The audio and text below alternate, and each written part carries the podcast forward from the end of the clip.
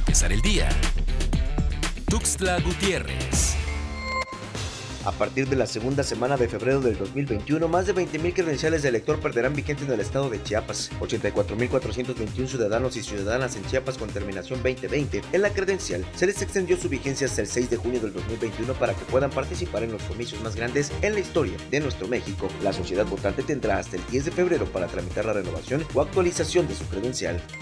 Durante diciembre del 2020 y lo que va del mes de enero del presente año, los casos de COVID en la capital del estado han aumentado considerablemente. Sin embargo, es la población quien debe hacer conciencia respecto al cuidado de su salud y de sus seres queridos. Por ello, la Secretaría de Salud Municipal ha iniciado una jornada de sensibilización en donde además de exhortar a respetar medidas sanitarias, otorgan de manera gratuita cubrebocas a la población que no los utiliza.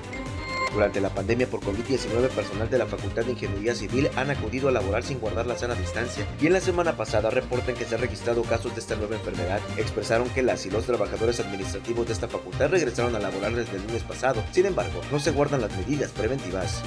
La Secretaría de Salud en Chiapas da a conocer que en las últimas horas se confirmaron 14 contagios y se reportaron dos decesos, para hacer un total de 7.533 casos acumulados y 596 fallecimientos por COVID-19.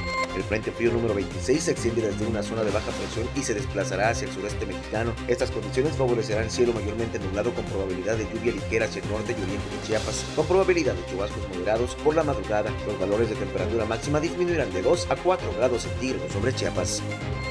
Para empezar el día. Tuxtla Gutiérrez.